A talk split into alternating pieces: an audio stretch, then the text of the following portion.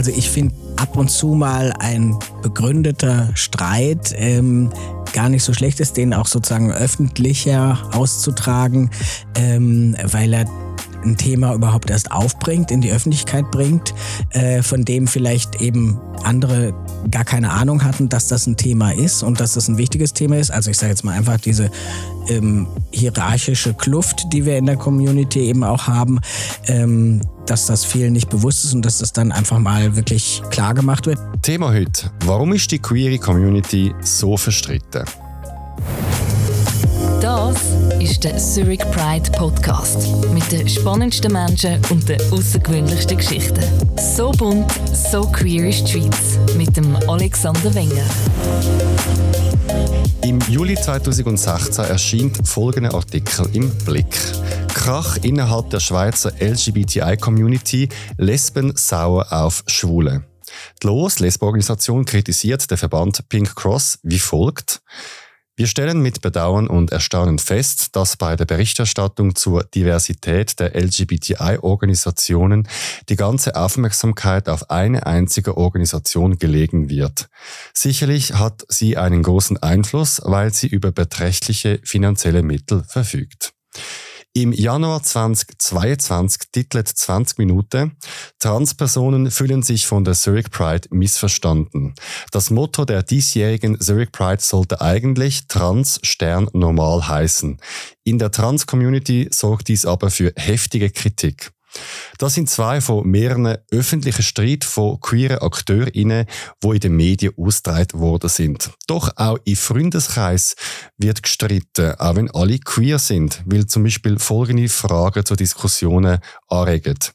Wird die queere Bewegung zu breit mit all diesen scheinbar neuen Labels oder ist das genau der richtige Weg, alle einzuschliessen? Soll man aktivistisch sein und anklagend und aggressiv oder alles in einem ruhigen, anständigen Ton sagen? Soll man zum Beispiel an die Pride gehen oder ist das zu kapitalistisch? Soll man jetzt überall Pronomen angeben, ja oder nein? Wie verstritten ist die Community wirklich? Ist Streit schädlich oder vielleicht sogar auch nützlich? Und wie sollen wir miteinander als Community umgehen, wenn wir nicht gleicher Meinung sind? Über diese Themen rede ich heute mit meinen zwei Gästen. Das ist einerseits der Henry Hohmann, 61 aus Bern. Er ist trans, nutzt er Impronomen und ist schwul. Der Henry ist seit 14 Jahren transaktivistisch und Mitgründer und ehemaliger Co-Präsident vom Transgender Network Switzerland. Willkommen, Henry. Hallo Alex, danke für die Einladung. Ja, sehr gern. Und ich begrüße noch die Mia Jenny. Sie ist 28 aus Oppersecketal im Aargau. Die Mia ist bisexuell cis und nutzt Pronomen sie. Die Mia ist seit elf Jahren queer aktivistisch und leitet aktuell Sekretariat von der SP Queer. Auch willkommen, Mia. Schön bist du da. Danke für die Einladung. Dann mal die große Frage in die Runde. Wie verstritten sind eigentlich wir Queers? Wenn wir sagen, wir Queers, können wir glaube nur von wir Queers in der Schweiz reden. Also das ist auch so die Perspektive, die wir haben und alles außerhalb ähm, mag ich oder kann ich in dem Moment glaube nicht beurteilen. Und in der Schweiz wahrscheinlich dann auch vor allem in der Deutschschweiz.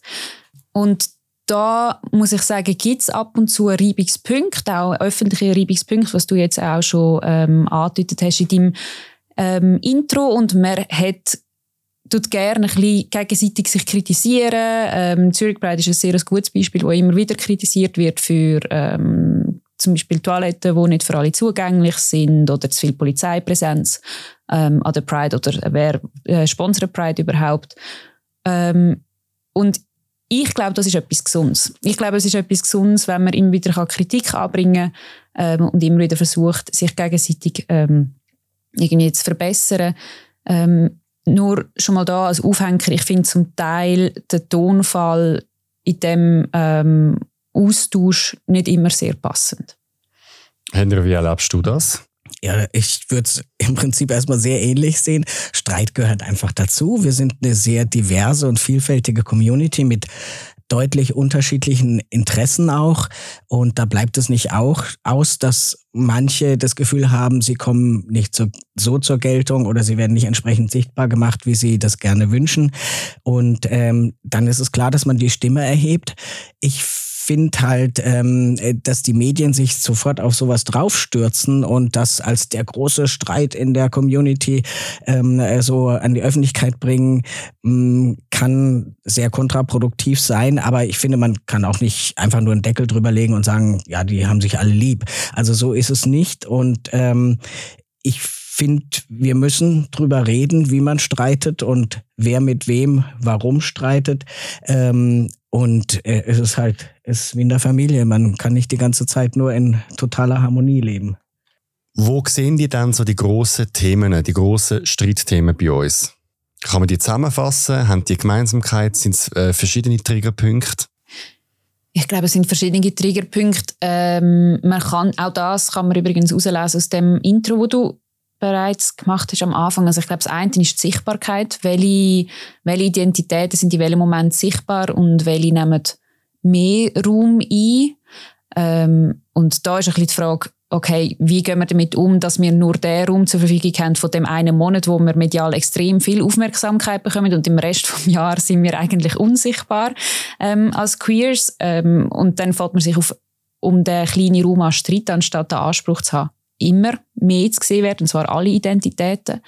Ähm, das ist sicher ein Punkt. Und der andere ist schon auch ähm, die Frage von einer gewissen, und das sage ich jetzt auch als linke Aktivistin, ähm, von einer gewissen Freundlichkeit gegenüber ähm, Konzernen, wo die ganzen ähm, Pride und ähm, Queer sie ähm, sponsern und daraus auch irgendeinen Profit rausschlagen, was nicht alle gleich ähm, begrüßen. Ich begrüße es auch eher weniger, weil am Schluss vom Tag dort, wo es äh, für Queers Geld braucht, also bei, zum Beispiel bei Schutzplätzen oder bei ähm, ähm, Transitionen etc., ähm, dort ist dann plötzlich das Geld nicht mehr um. Und das ähm, ist nicht, als hätte, weil die Schweiz kein Geld hätte. Also wir können das Militär durchfinanzieren und das Budget um 2 Milliarden erhöhen ähm, sondern weil das eine politische Wahl ist. Hast du ein paar konkrete Beispiele? Also was meinst du mit Räumen? Um welche Gelder geht es? Und welche Gruppierungen erlebst du als eher dominant und welche sind zu wenig sichtbar?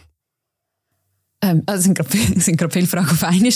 Ähm, bei den Räumen, ähm, also ich habe versucht, ein bisschen anzudeuten, es ist relativ etabliert momentan oder mittlerweile in der Schweiz, dass man ähm, im Monat Juni, dass das ein Pride-Monat ist und dann ähm, alle ähm, Konzerne ihre Logos in Regenbogenfarben tauchen und man ist mega queerfreundlich und es gibt eine neue Kollektion, die regenbogenfarbig ist etc. Und das ist wieder der Raum, den man uns gibt.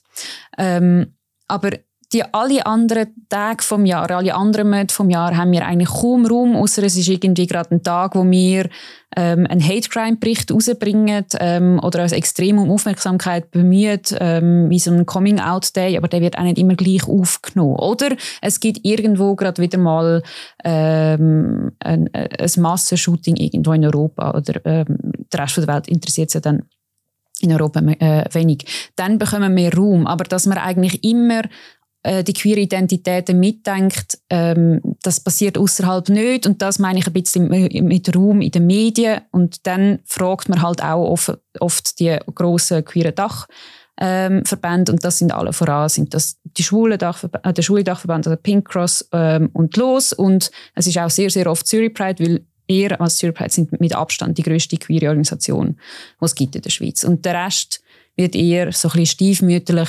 ähm, behandelt. Ähm, leider Gottes auch TGNS finde ich immer noch. Mhm. Ich, also ich würde das vielleicht ein ganz klein bisschen relativieren. Klar, der Juni ist der Pride-Monat, da ist der Fokus wirklich auf den Themen. Sie sind auch sonst präsenter in den Medien. Also ich kann es jetzt vor allem aus Transsicht sagen, das Thema ist jetzt wirklich in der Debatte natürlich eher negativ. Aber es ist nicht so, als ob dann sozusagen äh, Ton und Bild abgeschaltet wird, wenn jetzt gerade nicht Bright-Monat ist. Und ich möchte auch sagen, Klar, die Firmen ähm, rund um die letztjährige Zürich Pride, muss man sagen, vor allem äh, hatten ja, haben das Trans-Motto aufgegriffen. Und zwar wirklich im Nachhinein haben wir ganz deutlich gemerkt, dass wir sehr viele Anfragen bekommen haben. Also ich arbeite noch in einer Arbeitsgruppe zum Thema Arbeitswelt, Trans in der Arbeitswelt. Und wir haben so viele Workshops gegeben und Vorträge gehalten wie eigentlich noch nie. Also das heißt, es ist nicht nur auf dem Papier und mal einen Monat lang eine Regenbogenfahne aus dem Fenster gehängt, sondern das hat doch einen gewissen Impact gehabt, was uns sehr gefreut hat. Ähm, und immer wieder tauchte auch die Frage, vor allem von den internen LGBTIQA und so weiter Netzwerken der jeweiligen Firmen auf. Wie können wir euch noch weiter unterstützen? Dem sind natürlich Grenzen äh, gesetzt, wenn wir sagen, überweist uns einfach mal eine große Summe, wäre das prima, aber das geht nicht. Es muss natürlich irgendwie ein, ein Projekt sein, was sie mitfinanzieren. Aber es ist doch eine gewisse Bereitschaft da, aber ich beziehe mich jetzt vor allem auf die ganz großen internationalen Firmen in der Schweiz. Alles andere sieht deutlich düsterer aus. Da stimme ich vollkommen mit dir überein. Und ähm, was vielleicht in der Community, das war ja auch ein Teil der Frage, wo wir so ein bisschen ungleich dastehen, das sind natürlich einfach die Ressourcen, ähm, also vor allem die finanziellen Ressourcen, die halt sehr ungleich verteilt sind, ähm, wo man einfach wirklich sagen muss, dass halt die schwulen Vereine, also Pink Cross oder auch Network, eine ganz andere Ausgangsbasis haben als jetzt die LOS oder TGNS oder äh, Vibernet jetzt als Parallelorganisation zu Network. Also um, um ganz das ganz konkret zu nennen, also da haben wir natürlich einfach äh, ein dermaßen viel kleineres Budget, weil wir eben bewusst zugänglich für alle sein wollen auch, ähm, dass wir sehr niedrige Mitgliedsbeiträge haben und damit natürlich einfach auch das Problem, dass wir kaum Stellen schaffen können. Also da äh, wird sich so schnell auch nichts ändern. Das heißt, wir sind auf ehrenamtliche Arbeit angewiesen und ähm, dass das halt, also was du mit Räumen meintest und so, wir würden gerne mehr Räume schaffen und mehr daran arbeiten, aber es ist einfach rein ehrenamtlich einfach nicht möglich, respektive Menschen, die also mit dem inneren Feuer, weil sie selber betroffen sind, sich engagieren, brennen auch schneller aus. Und das ist eben auch ein ganz großes Problem in der Community. Und das ist, glaube ich, auch wirklich immer ein Punkt, über den wir trefflich streiten können. Es gibt ja auch in der Community selber ähm, Konflikte, oder? Also es gibt es gibt transfeindliche schwule Männer. Und würden die dann noch, sagen wir mal, an einem transinklusiven Dachverband das Geld geben oder das abziehen? Also ich kann es jetzt nur selber von der Zurich Pride sagen, wir haben mehrere Austritte gehabt beim Transmotto, weil sich Schwule, aber auch Lesben nicht mehr gesehen fühlt, oder? Also von dem her, es gibt die, die Trennlinie und ich glaube, die von außen könnten noch so lange zäuseln, wenn es nicht die Riss innerhalb der Community gibt, die könnten die nicht anrichten, also die Medien etc. Also von dem her ähm, ist es ja schon noch interessant, dass es, es muss ja irgendein Nährboden da sein für, für einen Streit und auch für einen Shitstorm. Natürlich ist ein Nährboden da und natürlich ähm, ist, wenn man das Motto ähm, wie Trans ähm, als Hauptmotto für eine Pride nimmt, gerade das lesbisch sein oder schwul sein nicht im Fokus. Und dann ist wie der, ähm, die Struggles, was rund um die Identitäten gibt, in dem Moment im Hintergrund. Aber ich glaube, nichts anderes heisst ja, ähm, miteinander solidarisch sein und füreinander zu kämpfen. Es heisst, ähm, eigene Privilegien ähm, vielleicht auch müssen abgeben und und ähm, sagen okay jetzt bin ich nicht dran sondern andere ähm, sind dran. Und das ist immer schmerzhaft. Und ich verstehe schon dass andere ähm, dass gewisse Menschen sagen okay ich kann dann so nicht mitmachen und treten aus. Ähm, vielleicht ist das auch ein Teil von einem Lernprozess und man merkt später, okay, äh, die haben auch eine Berechtigung, es ist auch eine Identität, es ist auch eine, eine politische Identität man versteht es im ersten Moment nicht. Und ich finde das, also es ist wie ein, ich glaube, es gehört wie zum Prozess dazu und man sollte sich eigentlich nicht davon abschrecken lassen. Privilegien verlieren tut immer wie, aber wir müssen das alle. Mhm. Aber und man muss ja auch sagen, dass viele Jahre ähm, äh, die Motti der Pride jetzt auch nicht unbedingt so ähm, trans einbeziehend waren. Sie waren dann eher auf äh, sexuelle Orientierung, Love is Love, so irgendwie sowas gelegt. Und jetzt kommt einmal äh, ein ganz anderes Motto, was ich wirklich sehr gut fand. Ähm, und dann äh, erwarte ich irgendwo auch die Toleranz, ähm, das mal zu ertragen, dass ein Jahr ein anderes Motto ist.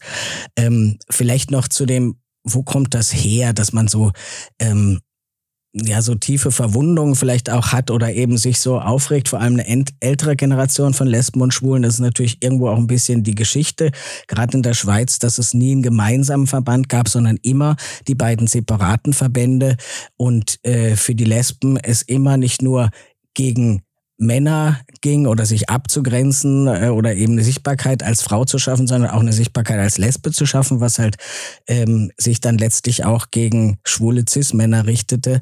Ähm, es ist in Deutschland übrigens nicht so viel besser gelaufen. Da gab es einen gemeinsamen Verband, aber und da war das natürlich immer, aber sie haben es in einem Verein ausgemacht und nicht so wie, wie zwei Gruppierungen gegeneinander. Aber ich denke, da ist halt für die ältere Generation ähm, wirklich sehr viel passiert, ähm, wo sie eben, als jetzt vor allem die Lesben, einfach nicht sichtbar waren, nicht dabei waren, keinen Teil vom Kuchen abbekommen haben.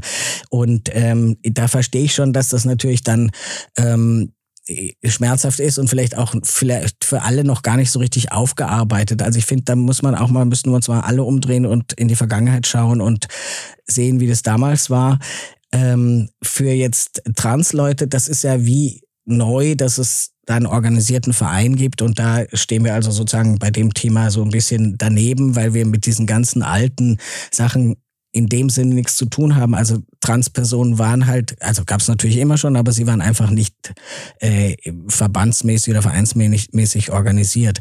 Und ähm, wo ich jetzt aber aber sagen muss, wo die Community eben gar nicht zerstritten ist, und das muss man natürlich auch erwähnen, das ist die Milchjugend. Also es ist gelungen, etwa 2010, dass sich junge queere Menschen zusammengetan haben, und zwar wirklich aller Geschlechtsidentitäten und sexuellen Orientierungen. Und das hat überhaupt keine Rolle gespielt, was du jetzt selber bist. Und einfach da so eine eine bunte äh, junge Mischung äh, angefangen hat, ähm, ja Sachen zu organisieren und eigentlich da sofort äh, durchgestoßen ist, äh, Finanzierung gefunden hat, ähm, ja, eine Zeitschrift herausgegeben hat, die wirklich super ist und so weiter und so weiter. Und die äh, schauen immer, also ich bin auch mal eingeladen gewesen mit anderen VertreterInnen der Dachver anderen Dachverbände bei einer Veranstaltung und die sagten, was ist da los bei euch Alten? Warum schafft ihr das nicht quasi an einem Strang zu ziehen?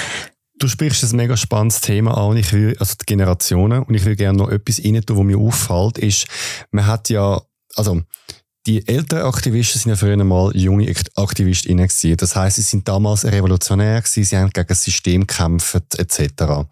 Und sie haben sozusagen vorgespurt für uns jüngere AktivistInnen, die jetzt da sind und wir können ja auf gewisse Sachen schon aufbauen. Also Kinder, die jetzt auf die Welt kommen, leben schon mit der Ehe für alle. Und ich sehe auch ein bisschen Generationenkonflikt auch bei älteren AktivistInnen, die sich wie nicht mehr gesehen fühlen, aber auch nicht mehr dankbar fühlen. Und wie finden die Jungen, machen jetzt einfach ihr Ding, wofür wir haben müssen schon kämpfen und dass es auch in der Altersfrage äh, Diskussionen gibt. Wie erlebt ihr das?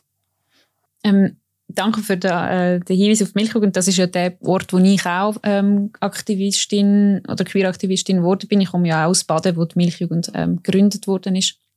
Also Obersigtal, Leitneb, Baden.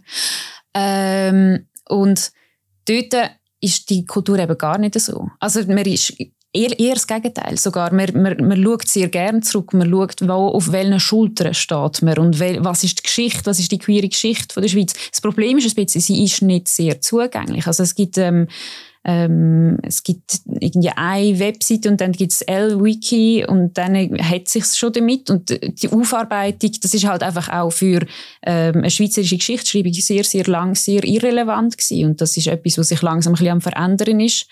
Ähm, und ich nehme an, dass auch für viele ältere Personen, ähm, also eine Annahme, aber auch das ähm, ein kleiner Frustfaktor ist nicht unbedingt, dass jüngere Generationen das nicht achtet, sondern dass man selber einfach so viel geleistet hat und so viel erreicht hat, aber es ist einfach quasi unter dem, unter dem Teppich dann verschwunden und es ist nicht, queere Geschichte ist eigentlich in der Schweiz viel, viel zu wenig sichtbar. Und ich finde auch, ich habe extreme Wissenslücke und ich würde sie sehr gerne ähm, aufarbeiten und ähm, ja, aus dieser, aus dieser Tradition kommt eigentlich die Milchjugend und ähm, kommen die Jüngeren. Und was ich schon auch verstehe, ist aber, dass so The Themen wie queeres Altern etc. Ähm, es ist ein Verband momentan, wo auch ein Thema ist, wo eigentlich sehr, sehr wenig beachtet wird. Aber das ist, hat auch wieder etwas mit dem, mit dem öffentlichen Bild von queer sein und dann vor allem auch wieder ähm, lesbisch und schwul sein zu tun. Oder? Also in den Filmen sind das immer junge Menschen, die sich verlieben und wo, wo, wo zusammenfinden oder ähm, wo dann strugglen in der, in, in der Highschool damit, dass sie schwul oder lesbisch sind oder vielleicht jetzt mittlerweile auch trans. Aber es gibt kaum Geschichten über ältere queere Personen. Aber es ist noch interessant, oder? Weil ähm, Jetzt gerade die grossen Dachverbände gibt es schon seit, äh, schon, glaub, seit den 80er Jahren oder äh, später. Und die sind sich eigentlich eher am Reformieren oder anpassen. Und eine Milchjugend ist eigentlich wie die Revolution. Sie hat ja wie von Null angefangen. Und soviel ich weiß, korrigiere mich, wenn ich falsch bin, ihr habt ja, glaube ich, auch Alterslimiten. Ähm, oder die Leute gehen, glaube ich, also mit 5, 26 Mal dann wieder, so was ich mitbekommen habe. Also man ist auch gezwungen, sich äh, zu erneuern und dass immer wieder neue Leute an Bord kommen und das frisch halten. Ja, aber das ist auch ein bisschen, ich glaube, das, was du gesagt hast, Henry, es ist, es ist ja alles, oder das meiste ist auf freiwilliger Arbeit. Und ähm, erstens ist, glaube der Milchjugend oder ja, doch dem Verband sehr bewusst, dass es immer wieder neue Impulse gibt, neue, neue, ähm, neue Identitäten und dass man ähm, vielleicht auch Raum muss schaffen, um das zu entwickeln. Und das ist ja auch ein Ermächtigungsverband. Also man Queers kommen oft dort an und sagen, okay, ich bin queer, was mache ich mit der Identität? Ähm, oder was ist das überhaupt? Was, wer bin ich? Und man lernt sich wie selber kennen und kann aber auch irgendwie ein Festival organisieren oder in einem Heft mitschreiben oder ähm, ein Fest organisieren oder, oder einen Schulkurs mitschreiben. Und dieses, das ganze Ermächtigen und sich selber verstehen und, und die queere Welt und die queere Community verstehen mit allen Streits. Ich glaube, das ist so ein bisschen der Punkt von der, von der Queer und dann die ständige Erneuerung. Und eben genau noch zurückzukommen, es ist freiwilliger Aktivismus. Ähm, das, ab, bis zu einem gewissen Punkt macht man das im immer hohen Pace und dann irgendwann kommen dann andere Sachen und werden andere Sachen wichtiger. Und das ist auch gut so. Was mich noch interessieren was ihr zum Folgenden sagt, und zwar, dass ja die Leute eine unterschiedliche Idealvorstellung haben von Aktivismus. Also für die einen ist zum Beispiel queere Aktivismus immer feministisch. Oder für andere ist zum Beispiel queere äh, Aktivismus immer antikapitalistisch etc.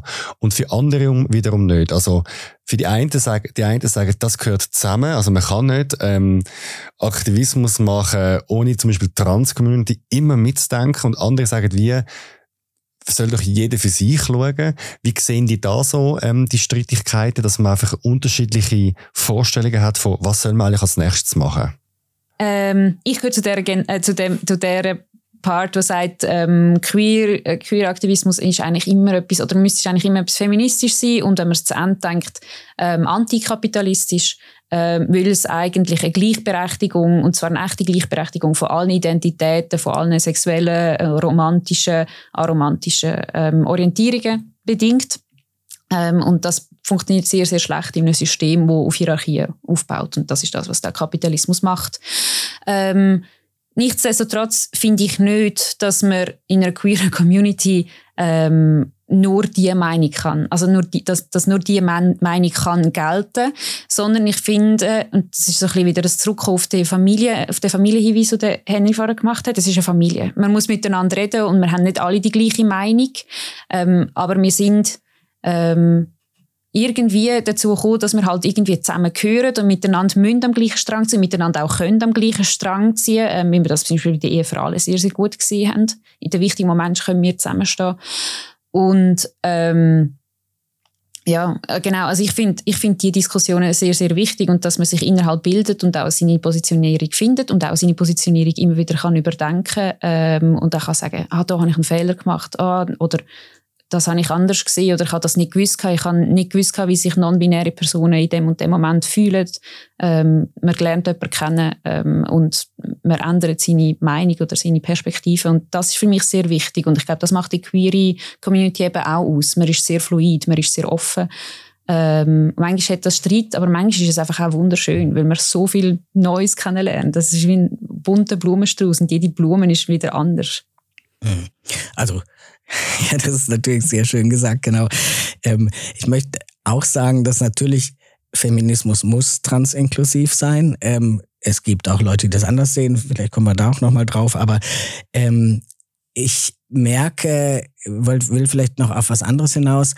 Ähm, wir bedienen uns ja oder bemühen uns, eine geschlechtergerechte Sprache in also in unserem Aktivismus einzubeziehen. Und ich merke oft mit auch älteren Queers, dass die da mega Mühe haben. Also nicht nur mit dem Buchst mit den vielen Buchstaben, sondern auch mit Sternchen, Doppelpunkt, Unterstrich oder eben Umformulierung, wie viele Leute aus der Gesellschaft so auch.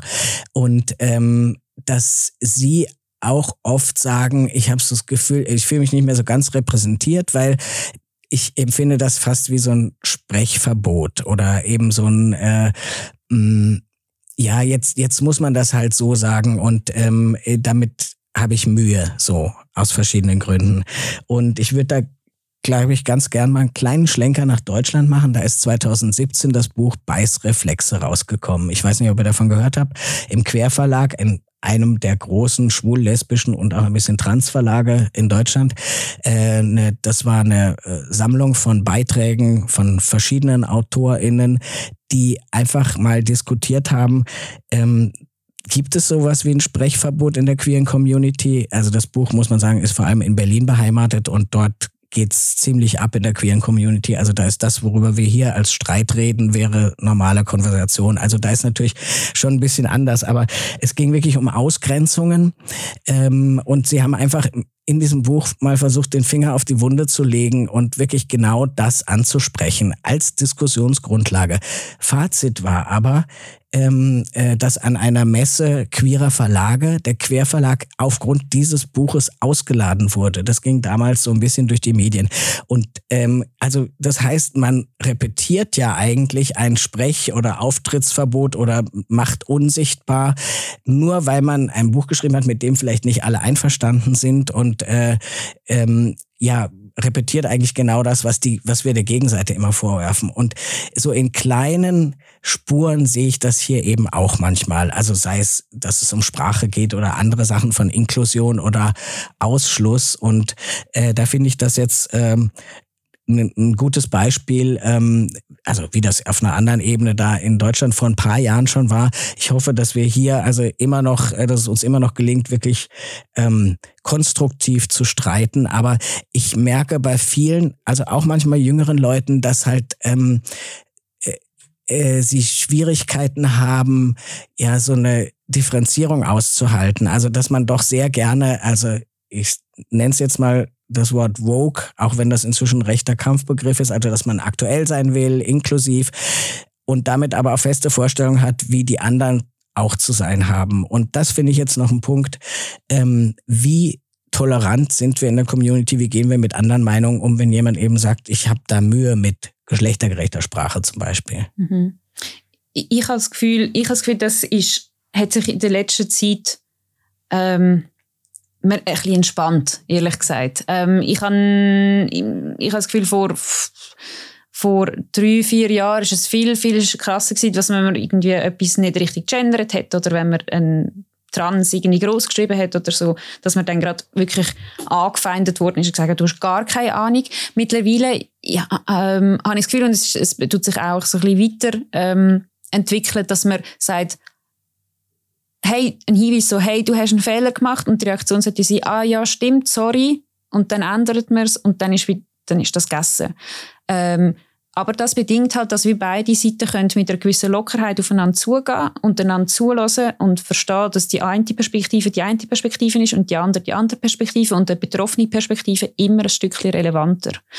Ähm, und ähm, zu, zu, den, ähm, zu dem Sprechverbot etc. Ich finde, dort ist vor allem wichtig, dass die Leute, die durch eine Sprache verletzt werden, respektiert werden. Das betrifft alle Identitäten und dann muss man einfach vielleicht seine, sein eigenes Wohlbefinden mit Sprache ein bisschen zurückstellen, weil es geht nicht um ein persönliches Wohlbefinden, sondern es geht um das Wohlbefinden von einer ganzen, ähm, von einer ganzen Gruppe. Nichtsdestotrotz, Diskussionen sind wichtig und dürfen wir haben.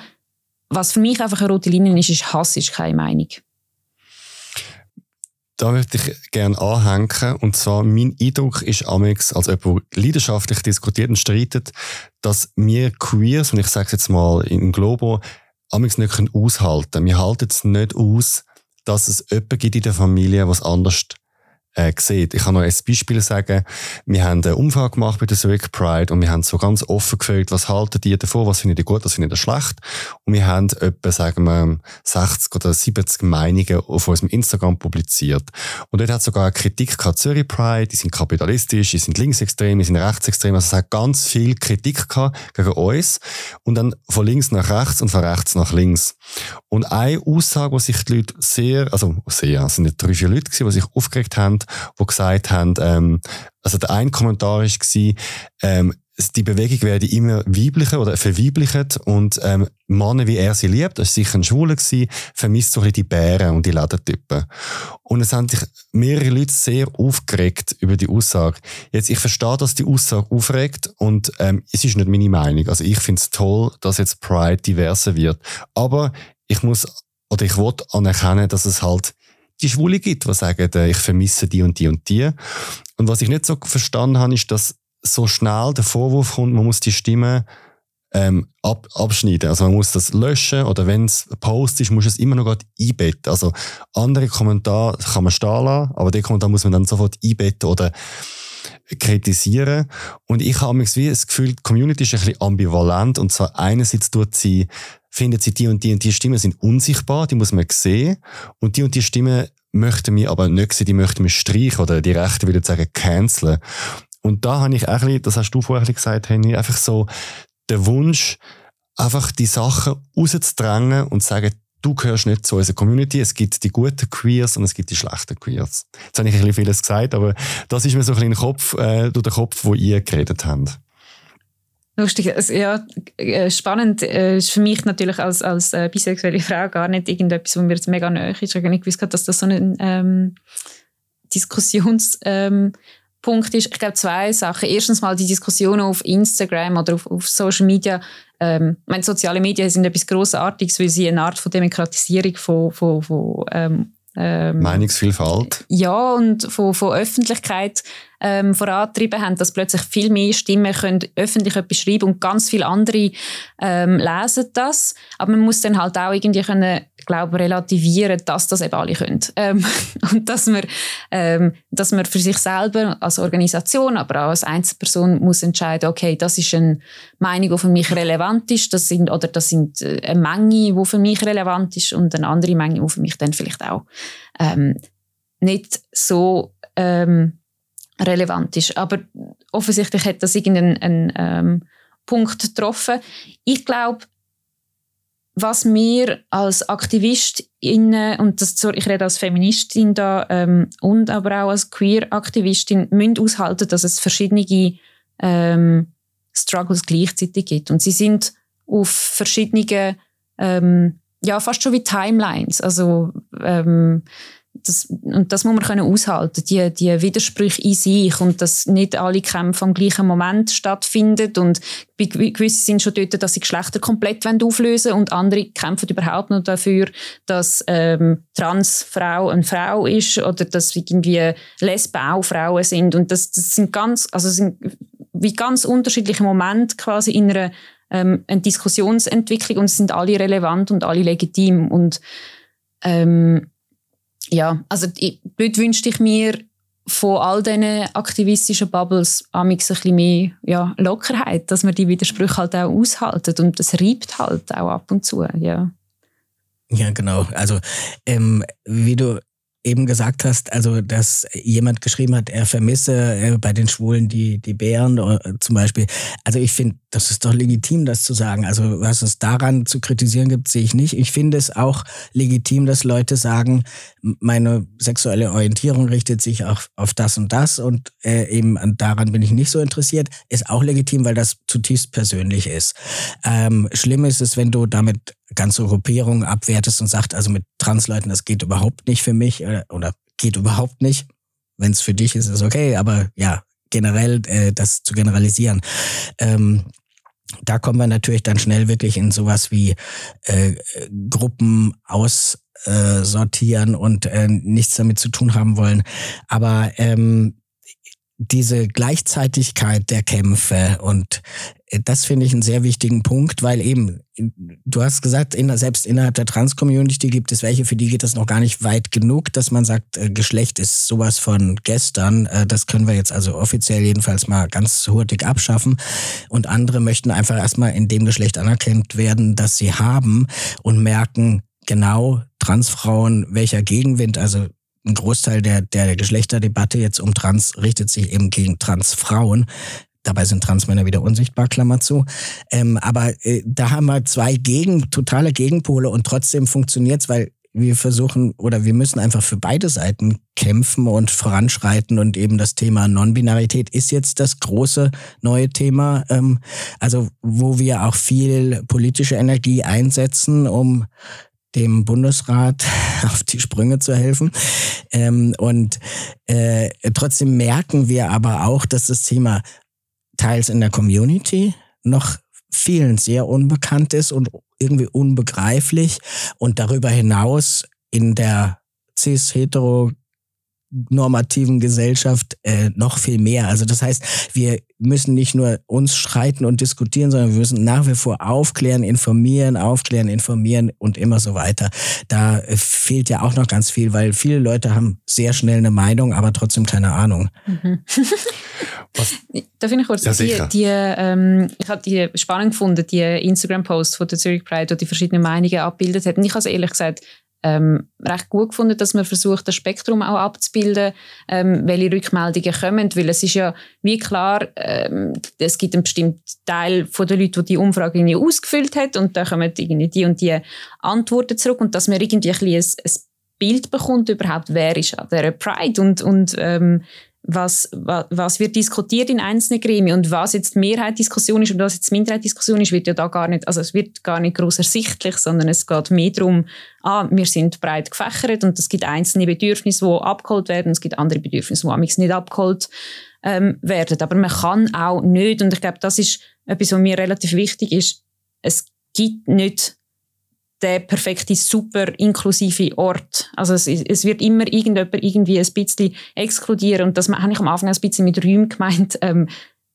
man kann nicht einen Raum für alle super zugänglich machen. Also ein einfaches Beispiel ist, wenn jemand einen, einen Hund braucht, einen, einen ähm, Betreuungshund und jemand anders in dem Raum aber hat eine Hundallergie, dann bringt man die nicht zusammen in den Raum rein. Und man sollte halt dann wie noch mehr ähm, Räume schaffen. Und dass es wie ähm, die Pluralität gibt, das, das, das muss man wie auch akzeptieren und ich glaube, darum habe ich eigentlich, ich habe die Umfrage sehr geschätzt, muss ich sagen.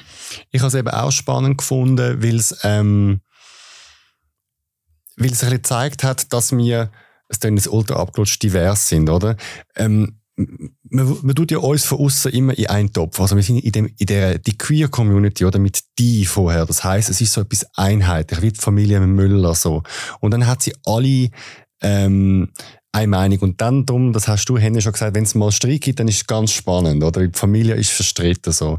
Und das ist das, was ich mich so ein bisschen frage, ähm, ich, ich kann das irgendwie für mich so gut aushalten. Also ich weiß ja, also ähm, zum Beispiel das antikapitalistische Gegner von der Pride gibt, aber ich weiß auch, es gibt äh, FDP radikal, das sind äh, bürgerliche Dings und ich finde wie beides gut, weil ich denke mir, sie engagiert sich irgendwo, dort wo sie ihnen wohl ist und es, es ist für mich gar kein Widerspruch, aber ich erlebe, dass einfach für viele Leute ist die andere Haltung ein Widerspruch. Es passt nicht in in queeren Aktivismus inne und ich, ich, ich empfinde das so Ausgrenzungs Ausgrenzungswünsche da sind, oder?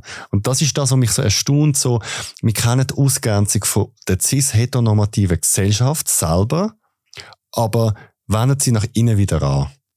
Mhm. Wobei ich dann schon, also ich, ich bin manchmal sehr, sehr hässig auf die FDP, wenn sie dafür kämpfen, dass der mehr, äh, mehr, mehr Geld bekommt, aber dass man irgendwie genau die Ressourcen für, für so Dachverbände einfach mega, mega eng ähm, gefasst sind und man auch nicht Lust hat, irgendwie ähm, die, die, die Istanbul-Konvention auf alle Geschlechter ausweiten. Das ist gerade etwas, was Karin Kelder-Sutter mega stark bekämpft. Okay, jetzt nimmt sie es im anderen Departement, aber wo sie im Justizdepartement war. Und, und dann, dann denkt man, ja, ihr könnt schon hier anstehen und sagen, wir sind Teil von der Community, aber dann kämpft bitte für die Community. Oder das ist, dort, das ist der Moment, der mich ähm, sehr hässlich macht. Das heisst für mich nicht, ihr dürft nicht in dem Moment da sein, vor allem nicht an einer Pride. Pride ist für mich ein Ort, wo möglichst alle zusammenkommen. Aber darf ich schnell einhängen? Weil ich habe das Gefühl, die Meinung, die ich verstehe, überträgt sich dann auf einen FDP-Schwulen zum Beispiel, wo du wie sagst, du bist verantwortlich für das, was die ganze Partei macht und du bist du ein schlechter Queer etc.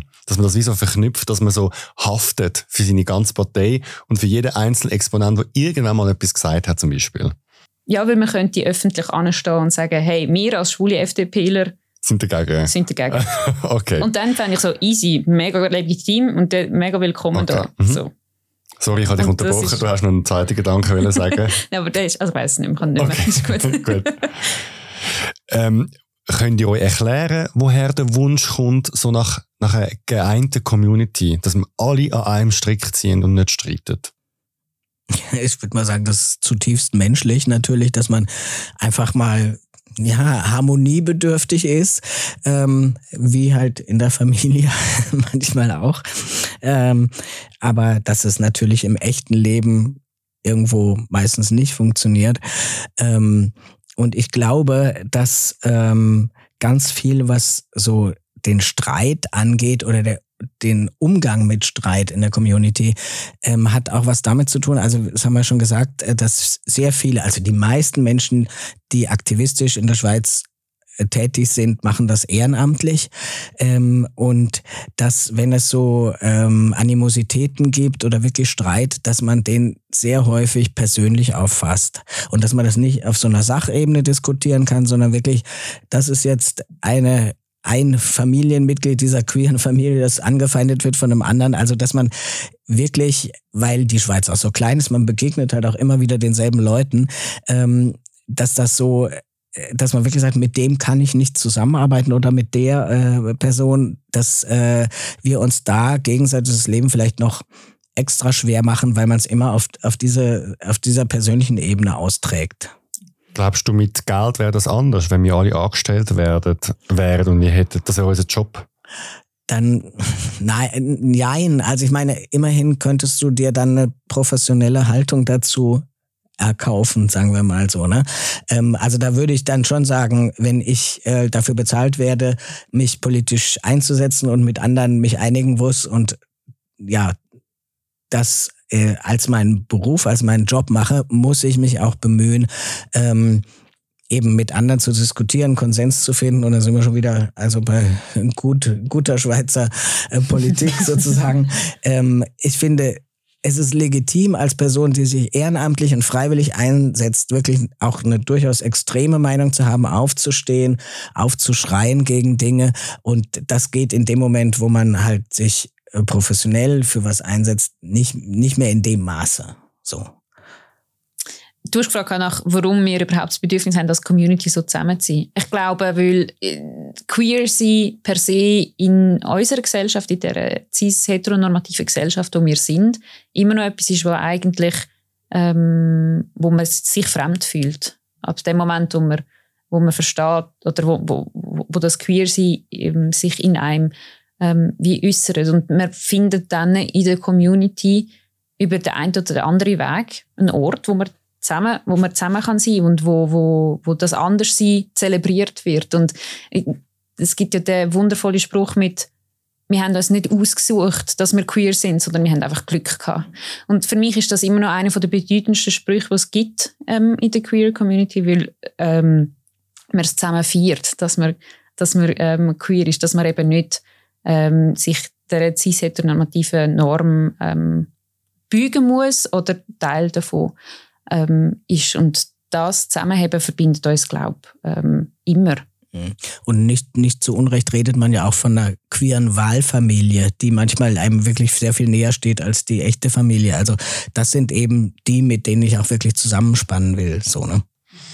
Es gibt noch einen Punkt, äh, von, die- also Henry, du hast einen Punkt gesagt, den ich würde gerne anknüpfen und zwar durch das, wir ja das alle freiwillig machen oder viele von uns, wenn wir jetzt nicht angestellt sind, bei einem Dachverband zum Beispiel, ähm, erwartet man glaube ich ein bisschen auch so ein bisschen Dankbarkeit, oder? Weil man, man schafft jetzt da gratis, man hat keinen Lohn am Ende des Monats und man möchte auch gesehen werden. Also ich kann das auch von mir selber sagen. Und ähm, ich habe wie auch gemerkt, zum Beispiel jetzt gerade so das Beispiel von dieser Umfrage vorher, oder? Ich habe ich habe Stunden investiert für den, dass der zum Beispiel, dass das Formular so ein bisschen wissenschaftlich wie möglich ist. Ich habe mit einer Forscherin geredet und die hat mir alle Fragen bearbeitet. Ich habe mir überlegt, ich habe alle im Verein geholt, welche Fragen sollen wir fragen. Und dann haben wir das gepostet, dann haben da über 500 Leute mitgemacht und dann musst du die Zahlen auswerten, jeden einzelnen Tippfehler noch ähm, streichen und ändern und dann musst du noch irgendwie das schön grafisch gestalten. Und dann ist so die Rückmeldung, was ist das für ein scheiß Kommentar da? Und ich habe wie gemerkt, es triggert mich hart, oder? Weil ich habe das Gefühl haben, das ist jetzt aber menschlich und nicht queer, dass wir uns gegenseitig oft an den Fehlern oder den Defizit messen. Und ich habe als zweites Beispiel, das ich sehr gerne bringe, ähm, ich bin mal an einer GV von der Pride, da bin ich noch ganz reguläres Mitglied gewesen und dann hat ein eine intergeschlechtliche Frau hat einen Antrag gemacht, dass Pride soll ihre Statuten ändern von LGBT zu LGBTIT, um die Intergeschlechtlichkeit sichtbar zu machen. Und dann ist das an der GV angenommen worden und wir haben das äh, voller Stolz auf Instagram publiziert. Und dann kommen gerade drei Nachrichten, warum schließen die Asexuelle aus? Also, ich habe den Eindruck, das glaube ich aber ist menschlich und queer, dass wir amigs eher so ein bisschen die Fehler und Defizite gegenseitig sehen, anstatt zu sagen, hey, wir haben 80% gemeinsam und 20% haben wir vielleicht äh, einen anderen Weg. Aber ich habe das Gefühl, der Fokus ist auf dem Negativen. Würdet ihr dem zustimmen? Würdet ihr dem widersprechen? Ähm, ich finde es noch schwierig. Ich glaube, es gibt sicher Tage oder Momente, wo der Fokus mehr auf dem Negativen liegt. Am Schluss tauchen trotzdem alle den Pride auf und laufen mit und feiern miteinander. Und dann ist es ein unglaublich, ein unglaublich positiver Moment, auch wenn es dort natürlich in dem Moment auch immer wieder so ein bisschen zu Kritiken kommt. Ähm, es ist, ich glaube, für gewisse mm, Momente ist es, für gewisse Leute ist es auch der erste Moment, wo sie ähm, ein Anrecht überhaupt darauf haben, Kritik zu äußern. Und das ist, finde ich, ein wichtiger Schritt im Werden von, einer, von einem politischen Subjekt. Ähm, und dass man dann im ersten Moment darum kämpft, dass sein eigener Buchstabe überall möglichst gut erscheint oder trans richtig geschrieben wird oder unbedingt bisexuell auch immer wieder genannt wird oder die richtige Flagge gezeigt werden oder you name it, ähm, ist, glaube relativ schnell gesagt, relativ schnell begriffen, aber es ist so ein «Ah, ich bin das, ich möchte für das kämpfen, ich möchte dafür einstehen» und in einem zweiten Schritt kommt dazu, ah, es gibt noch so viele andere Identitäten ähm, und für die müssen wir auch alle zusammen ähm, kämpfen. Und das, das, das, ähm, ja, das ist so ein un, für mich wahrscheinlich unaufhörlicher Prozess und dann muss man das wie auch, glaube ich beobachte das von außen ein bisschen und denke so, okay, es ist eine gewisse Entwicklung und für mich ist die Entwicklung immer dort wichtig, dass man versteht, wir sind alle zusammen eine, eine Community und sollten füreinander kämpfen, immer wieder mit einem anderen Fokus. Und wir sollten vor allem dafür kämpfen, dass wir mehr Recht haben. Und wenn wir dort ankommen, mit all diesen Struggles, ist das für mich ein oder für, mit all diesen Streitigkeiten ist das für mich ein guter Punkt. Aber ja, oft ist es, ich glaube, für mich ein, äh, für viele Leute ein Weg, überhaupt mal politisch ein Subjekt zu werden. Und das finde ich mega wichtig. Also ich glaube, es ist auch zu, zutiefst menschlich, dass man, wenn man was gut findet, das sagt, für sich sagt, oh ja, das ist gut, dass die das da machen. Und wenn irgendwas einen daran stört, dann greift man die Tasten. Das ist ja nur ganz normal. Aber ich denke auch dieses, ähm, was du jetzt gerade gesagt hast, dieses Klein-Klein-Denken. Also ich reg mich jetzt über einen Post auf, weil trans falsch geschrieben ist, ähm, statt zu denken, wow, die haben das aufgegriffen, das bringt wieder Öffentlichkeit, das ist doch super. Ähm, also springt man da manchmal nicht über den eigenen Schatten. Also ich verstehe es auch voll, weil ich habe eine ganze Zeit auch sehr so gedacht äh, und habe mich mega drüber aufgeregt über Texte, die ist aber das Thema Trans falsch dargestellt haben, auch aus der Community. Also ich habe viele Jahre, habe ich immer das gemacht, was ich Vertransen von Texten genannt habe. Also wirklich drüber, über Texte drüber geschaut, ob die das Thema richtig abbilden. Und ähm, da war es völlig egal, worum das ging, sondern ich habe jetzt nur so wirklich da gegengelesen. Aber es ist ja doch so, dass man dann halt voll lauter, Mann, die haben das falsch geschrieben, das ist alles falsch, was die machen. Und dann finde ich, da drüber zu stehen, hat jetzt auch nichts mit Queers an sich zu tun, sondern es geht uns natürlich alle an, ist halt, ähm, das ist die Leistung, eben mal auszuhalten, dass das nicht richtig geschrieben ist, aber dass der Weg trotzdem der richtige ist oder zumindest in die richtige Richtung geht. Ja, aber ich, ich, ich finde, man darf nicht sagen, man darf, das nicht, man darf die Kritiken nicht mehr äußern. Ich finde es wichtig, dass man als Gesellschaft lernt, wie trans geschrieben ist. Es ist auch wichtig, dass man schwarz groß schreibt und es ist wichtig, ähm, dass Transgender, dass es Transgender heißt und nicht Transsexualität, weil es hat nichts mit Sexualität zu tun. Und das ist, das ist etwas, wo man auch immer wieder darauf, darauf, äh, darauf hinweisen wo sie Personen, die in dem Moment äh, sagen, äh, wo, wo zum Beispiel Transsexualität geschrieben haben, können sagen, okay, sorry, habe ich falsch gemacht, mache ich anders. Und ich finde, das, Vertransen von Text sehr, sehr wichtig. Es braucht Leute, die die verschiedenen Brillen haben. Ich, ich lese Text sehr, sehr oft aus feministischer Perspektive und sage, und wo, sind, wo ist jetzt die feministische Perspektive? Und das, dass es die Korrektiv gibt, finde ich mega, mega wichtig. Ja, also da stimme ich völlig mit dir überein. Das ist klar. Also man, man muss es ansprechen, aber es ist immer auch die Frage des Wie oder ist es nur das und man anerkennt wenigstens, dass es so dass der Text in die richtige Richtung geht und sprachlich noch ein bisschen Pep braucht, dass es stimmt. Also so, das meine ich jetzt so. Äh, weil du eben über Anerkennung von der Community gesprochen hast, dass man so viel Arbeit leistet und so viel macht und äh, dann macht man, äh, lässt man es raus und dann macht's Bomben und dann kriegst du eins auf, über den Schädel. Also das finde ich eben ist eine oft unglaublich frustrierende Situation, die wir glaube ich alle kennen, die aktivistisch unterwegs sind, dass man ähm, dann wirklich sagt, hey Leute, ich habe hier Stunden verbracht und das ist alles, was euch jetzt dazu einfällt. Das ist natürlich wirklich auch mal ein, ein, ein Faktor, der frustriert und der eben auch viele Leute aus dem Aktivismus aussteigen lässt, weil man sagt, hey, das brauche ich jetzt auch nicht. Ja. Also ja, und das, das ist schade und ich, ich glaube, ja, das ist mega wichtig, was du sagst. Es geht allen Aktivisten, Aktivistinnen so oder alle, die sehr stark or, or, ähm, organisiert sind. 99 Prozent der Arbeit sieht man nicht. Und das ist mega schade. Und ich habe ehrlich gesagt auch keinen Ansatz, wie man das wie sichtbarer macht, weil man kann nicht die, nicht die ganze Zeit sich selber inszenieren dabei. Das ist, ist wirkt ja auch irgendwie seltsam.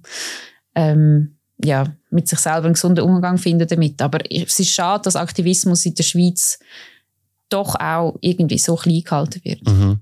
Mich würde noch zwei Sachen wundern und ich glaube, sie sind ein bisschen verknüpft. Haben die das Gefühl, dass wir schlimmer streiten mit jemandem aus der Community, als vielleicht jemand, weißt, wo ganz weit weg ist. Also zum Beispiel, man weiss jetzt halt, am Weihnachten kommt wieder der Onkel, der sagt immer rassistische Sachen, da sind wir uns gewöhnt. Sind wir erbarmungslos, wenn es jemand aus der Familie ist? Und zweitens, ähm, tun wir es auch härter austragen. Also im Sinne von, wir tun gerade eben, wir gehen mehr in die Öffentlichkeit oder wir tun es härter ähm, fighten, sozusagen, mehr Leute involvieren. Persönlich nicht. ähm, ich bin nicht, ich bin, ich streite vor allem mit rechten Menschen sehr fest und sehr heftig. Ähm, im, in einem Familienkontext weniger, aber dann ist wieder so ein bisschen die Harmonie von dem Moment und dem Familienfest ähm, wichtig. Und innerhalb von der Community sehr, sehr viel ähm, weniger, auch wenn ich sehr klar meine Meinung ähm, sage. Klammer geschlossen, allgemein finde ich, ähm, ist es wahrscheinlich so, dass man schon mehr Anspruch hat an Menschen, die queer sind, dass sie queer sind schon ganz begriffen haben, ab dem Zeitpunkt, wo sie sich als queer outet. Man muss alles schon wissen. Genau. Ähm, und dürfen ja keinen ja kein Fehler machen. Und das ist, das ist unmöglich. Also ich, ich, ich mache immer noch, ich glaube, jeden Tag irgendwelche Fehler. Ähm, und dort braucht es wie von beiden Seiten das Bewusstsein, dass es immer Fehler gibt und dass es immer Lernzuwachs kann sein, äh, geben und dass das Lernen aber auch spannend kann sein. Also ich weiß auch nicht, ob ich differenzieren würde, wo ich mehr, ähm, mehr streite, heftiger streite. Ich streite sowieso nicht so gerne, weil ich sehr harmoniebedürftig bin. Aber wo ich ja irgendwo Konfliktpotenzial sehe. Ich habe auch lange, lange gedacht, als ich überhaupt in die Community gekommen bin. Also ich meine, ich muss ja sagen, ich bin ja vielleicht ja auch erst seit eben 13 Jahren oder so ungefähr Mitglied der Community und habe mich halt gleich eingebracht. Und ich habe immer gedacht, also, ähm, dass äh, die Schwulen, die ich kennenlerne oder die Lesben, dass die alles schon wissen, äh, also über Trans jetzt natürlich. Und zu meinem Entsetzen muss ich halt doch immer wieder feststellen, dass das Wissen etwas ungleich verteilt ist und dass halt ähm, das Trans ja irgendwie auch kein Thema war. Und da dieses, da, da geht es nicht um Streiten, sondern für mich schon ist das nicht streiten, ja, sondern eher aufklären und informieren und irgendwie sagen, hey, eben transsexuell, das hast du jetzt viele Jahre gesagt, aber das ist echt kein guter Begriff. Also wir sagen jetzt so und das wäre toll, wenn du es auch so sagen würdest. Also das meine Form von Streiten ist ein netter Hinweis. Ähm, und außerhalb der Community, ähm, ja, bin ich, glaube ich, fast noch toleranter äh, also immer wenn es ums Thema Trans geht. Äh, also nicht, wenn es wirklich purer Hass ist und einfach so äh, totales Unverständnis und mit dir will ich nicht reden. Also wenn ich nur sehe, dass eine Person bereit ist zu lernen oder zu reden, dann bemühe ich mich auch. Aber ich sag auch, also ich meine, ähm, du hattest mit dem Thema vielleicht noch nie Berührung. Ist ja klar, dass du nicht so viel weißt. Ähm, also da bin ich, glaube ich, der mega nette Märchenonkel und erzähle alles über Trans. Ähm, das ist vielleicht auch mein Fehler, weil das reibt natürlich manchmal auch total auf, wenn ich merke, nach einem ganz langen Interview mit SchülerInnen, die für die so eine Vertiefungsarbeit für die Schule gemacht haben und wirklich alles habe ich ihnen über Trans erzählt und am Ende sagt sie, ja, ich habe übrigens auch einen Onkel, der ist auch schwul. Und da dachte ich, hm, möglicherweise ist doch nicht alles ganz so angenommen worden, wie ich es formuliert habe. Ne? Also. Aber ich finde Vertiefungsarbeit noch ein, gutes Stichwort. Es ist ja schon krass, dass wir als Queers immer die ganze Aufklärungsarbeit müssen leisten und dass irgendwie queer sein ähm, nicht so ein großer Bestandteil ähm, ist von, von, von der normalen ähm, Schulbildung. Ähm, als ich in die Schule gegangen bin, ist das ehrlich gesagt nicht so ein grosses Thema gewesen. Ich nehme an, dass es jetzt wie mehr Einfluss gefunden hat. Ähm, aber zum Beispiel ein Gender-Tag in Stefan wird ja dann, dann trotzdem abgesagt aufgrund von aktuellen ähm, ähm, Hassbewegungen gegen, gegen das Queer-Sein. Es müsste sehr viel selbstverständlicher sein in der Schulbildung. Ähm, Queerness überhaupt. Es müsste nicht sein, dass wir alle Aufklärungsarbeit leisten müssen. Wie noch schnell zum Streit, also schnell, noch zum Streit. Wie öffentlich sollen wir streiten und wie heftig sollen wir streiten? Ich finde ein gewisses öffentliches Streiten spannend. Ähm, Wenn es einem nicht selber betrifft. ja, es ist, also, ja, ja, es ist, das stimmt. Ähm, es ist natürlich sehr, sehr aufreibend, wenn man, wenn, wenn es einem ähm, selber betrifft und äh, es darf kein persönliches, also es kein Angriff auf persönlicher Ebene sein. Und das ist das, was du glaub, gesagt hast. Es, erstens nimmt man es schnell auf die persönliche Ebene und zweitens rutscht der Streit auch seltsamerweise sehr schnell auf die persönliche Ebene. Und das finde ich, äh, finde ich nicht akzeptabel. Aber eine gewisse öffentliche Diskussion ähm, finde ich spannend, wo ich dann nicht genau weiß, ob ich es überhaupt noch streiten nenne. Also vielleicht geht das Buch bis fest bis Beißreflexe. Beißreflexe, sorry. ähm, auch ein bisschen, ähm, bisschen in die Richtung. Das, das finde ich mega, ähm, finde ich mega spannend. He, von der Heftigkeit her ähm, hängt für mich sehr fest von, vom Streitgrund ab, ehrlich gesagt.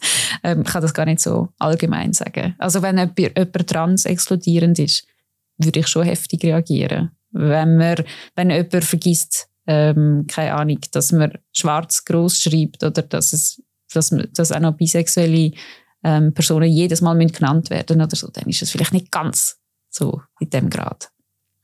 Mhm. Also ich finde eigentlich schon, dass ab und zu mal ein begründeter Streit ähm, gar nicht so schlecht ist, den auch sozusagen öffentlicher auszutragen, ähm, weil er ein Thema überhaupt erst aufbringt, in die Öffentlichkeit bringt, äh, von dem vielleicht eben andere gar keine Ahnung hatten, dass das ein Thema ist und dass das ein wichtiges Thema ist. Also ich sage jetzt mal einfach diese ähm, hierarchische Kluft, die wir in der Community eben auch haben, ähm, dass das vielen nicht bewusst ist und dass das dann einfach mal wirklich klar gemacht wird? Oder überhaupt, wie finanzieren sich zum Beispiel die queere Bewegung in der Schweiz, die Dachverbände, ähm, weil also von rechts wird ja immer gedacht, da regnet es jeden Morgen bei uns in, in das große Tuch, was wir ausspannen oder so. Ähm, und dass es ja also kaum öffentliche Förderung gibt zum Beispiel und solche Sachen, ähm, das finde ich dann schon wichtig, dass irgendwie so ein Thema mal hochgebracht wird und breiter diskutiert wird. Aber ich habe ein bisschen das Gefühl, dass in den Medien das heute halt ganz schnell ähm, so einen äh, Beigeschmack bekommt und sofort wieder in so eine Ecke von also jetzt fallen dann einfach diese Stichworte, diese Kampfbegriffe, die die Rechten halt gekapert haben, wie Gender, ähm, äh, Turf oder so. Ähm, und äh, dann, dann ist es sofort eingeordnet, einsortiert und steht für eine äh, konstruktive Debatte eigentlich auch nicht mehr zur Verfügung. Also ich finde, ja, gut in der Öffentlichkeit, aber irgendwie muss man schauen, dass man einen Finger drauf behält, dass das nicht abrutscht und, und von der Gegenseite ausgenutzt wird. Und ich finde, neben einem öffentlichen Streit gehört immer auch ein Ort, ein runder Tisch dazu, wo man sich kann miteinander treffen und aushandeln und unterhalten. Also äh, ich finde, das eine geht nicht ohne, ohne das andere. Und wenn es der Ort vom gemeinsamen Austausch und wieder gemeinsam voneinander zukommen und ähm, verstehen, dass man Teil ist von der gemeinsamen Community und einzelne Sachen ausdiskutieren. Wenn es diesen Ort nicht gibt, dann ist es schwierig. Und ähm, das wünsche ich mir eigentlich für alle ähm, Bewegungen, dass es nicht den Ort gibt, wo man eben die Ambivalenzen kann ausdiskutieren und auch aushalten. Mich würde noch wundern, jetzt zum Schluss, mal angenommen, man hat sich jetzt gestritten, sagen wir mal im Freundeskreis oder vielleicht auch über Dachorganisationen oder auf Instagram. Wie finden wir nachher zueinander wieder? Weil es ist eine kleine Community, man sieht sich wieder. Was macht? Ich meine, ich, mich, mich will mal wundern, wie Pink Cross und Los sich wieder gefunden haben. ähm, etc. Was denkt ihr so jetzt persönlich? Also ähm, zu den Dachverbänden kann man ja sagen, zum Glück sind die ja jetzt wirklich unter einem Dach. Ne? Die sind in Bern in einem gemeinsamen Büro. Da sind jetzt auch neue Leute nachgewachsen sozusagen. Da sind andere Leute, die äh, vielleicht von vornherein ein besseres Miteinander auch gefunden haben oder wo man, wo es sich wieder eingerenkt hat. Ich meine jetzt, wenn man sich täglich da auf dem gleichen Flur über den Weg läuft, glaube ich, ist es schon hilfreich. Also für mich das Beste nach einem saftigen Streit ist, zusammen essen gehen und ein Glas trinken. Und das jetzt im übertragenen Sinn natürlich auch ähm, irgendwie wirklich, man muss schauen, dass es weitergeht und irgendwo haben wir gemeinsame Ziele, die wir anpeilen müssen und das soll jetzt nicht an diesem Streit hängen bleiben. Ja, ich, ich hätte auch das mit dem Essen und gemeinsamen Essen ist immer gut. gemeinsamen Tanzen ähm, auch, ähm, auch ansprechen. Ähm, Natürlich gibt es aber auch Verletzungen, die irgendwie wie tief sitzen und ein bisschen länger brauchen. Und das darf auch sein. Man muss sich nicht immer mit allen wieder verstehen, finde ich. Ähm, und es braucht wahrscheinlich auch von beiden Seiten Menschen oder von, von allen Seiten Menschen, die aufeinander zugehen und das aufeinander zugehen auch wieder zurück in die einzelnen Untergruppen ein bisschen ähm, weiter verteilen. Und ähm, ja, die, auch es, es braucht die Kräfte, die es wollen, dass es zusammenhält und dass, dass man aufeinander zugeht. Und wenn, wenn es die nicht gibt, dann haben wir, dann haben wir ein, ein Problem. Aber ich glaube, die gibt es bei uns. Und ähm, ja, das ist auch schön da. Und dann tanzen wir gemeinsam. Genau. Und vielleicht eben auch da, das habe ich jetzt selber bei mir gemerkt, auch lernen aushalten, dass man nicht mit jedem jetzt befreundet ist dann am Schluss, oder? In der Community.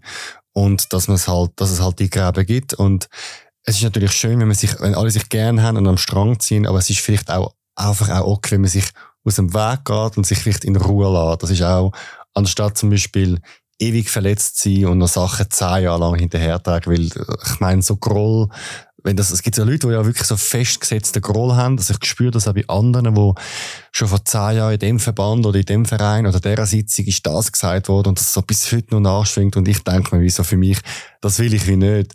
Es gibt trotzdem Leute, die ich jetzt will sagen, muss jetzt heute nicht mehr sein oder ich traue dieser Person einfach nicht oder vielleicht wie der Henry vorher gesagt hat, irgendwann geht ja dann und es kommt eine neue Generation, die zum Glück das Gedächtnis nicht mehr hat und dann von neuem anfängt.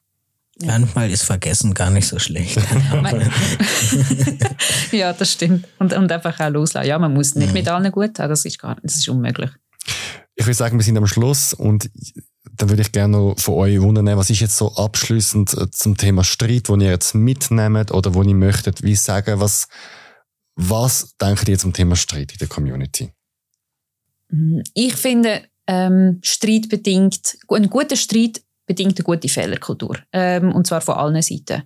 Ähm, und eine gute Fehlerkultur Kultur, äh, bedingt ähm, ein Verständnis vom eigenen ähm, Dasein innerhalb der Community und das Verständnis von anderen gegenüber Dasein in der Community, in welcher Situation man gerade ist, ähm, welche Struggles man hat ähm, und dass man nicht das eine über das andere stellt, sondern sich gegenseitig zulässt. Und entweder man findet einen Kompromiss oder es sind eben auch parallele Kämpfe und das darf, ähm, das darf auch sein. Was mich einfach ganz, ganz wichtig ist, ist, dass wir als Community müssen zusammenhaben, gerade in diesen Zeiten, ähm, wo von außen, wo von rechts so viel Hass kommt ähm, und wo uns ähm, rechte Kampfbegriffe und Ohren geschlagen werden. Ähm, ich bin überzeugt davon leider, dass das noch stärker wird, wenn wir ähm, England anschauen und wenn wir die US, äh, US-Amerika anschauen und wenn wir Teil von Deutschland anschauen. Ähm, und genau deshalb sind so Austausch mega wichtig. Dass man kann streiten, aber dass man am Schluss auch wieder zusammenhält. Weil wir sind eine Minderheit und wir müssen zusammenhalten. Ja, also diesem Schlusswort kann ich kaum noch mehr hinzufügen. Einfach für mich wirklich so ein persönliches Fazit, was ich mir auch immer wieder bewusst machen muss, ist, weil ich sagte ja schon, ich bin recht harmoniesüchtig, ist, aber man kann es trotzdem nicht allen recht machen. Das, das gelingt einfach nicht und es gibt eben Leute, mit denen kann man nicht und das muss man akzeptieren, auch wenn für mich das extrem schwer ist, weil ich bin gern aller Welt Freund sozusagen. Das ist so ein bisschen, ich würde es halt gern, aber es gibt Leute, mit denen geht's nicht. Und das für, für sich selbst zu akzeptieren und dann eben zu sagen, die Person muss ich jetzt halt nicht unbedingt wiedersehen. So, das, das äh, finde ich, finde ich sehr wichtig, dass wir da auch diesen Raum haben, äh, in, in unserer doch sehr, äh, zu sehr engen Gemeinschaft in der Schweiz jetzt, weil es wirklich ähm, räumlich läuft man sich halt wirklich immer wieder über den Weg, man trifft sich so und ähm, da äh, einfach die, die übergeordneten Ziele aber trotzdem nicht aus den Augen verlieren. Also ich meine, es geht irgendwo voran und bitte nicht zurück und ähm, und Augen auf gegen rechts, weil das ist, wie du gesagt hast, mir wirklich die große Bedrohung, die jetzt mehr und mehr nicht nur in die Schweiz einsickert, sondern wirklich überschwappt und das macht mir manchmal schon rechte Sorge. Ich möchte noch etwas hinzufügen zu dem, zu dem, was ihr gesagt habt. Ich habe es noch spannend gefunden, so bei der Trans Pride hat es äh, letztes Jahr ganz viel Kritik gegeben, nonstop, oder von links ist es zu wenig radikal gewesen, von rechts ist es zu, also von rechten Queers ist es zu wow gewesen. Dann hat natürlich das WC wieder mal äh, Drama gegeben. Es hat auch vieles gegeben. Und spannend habe ich gefunden, dann ist ja am Sonntag der Pride-Gottesdienst von Nazis gestört worden.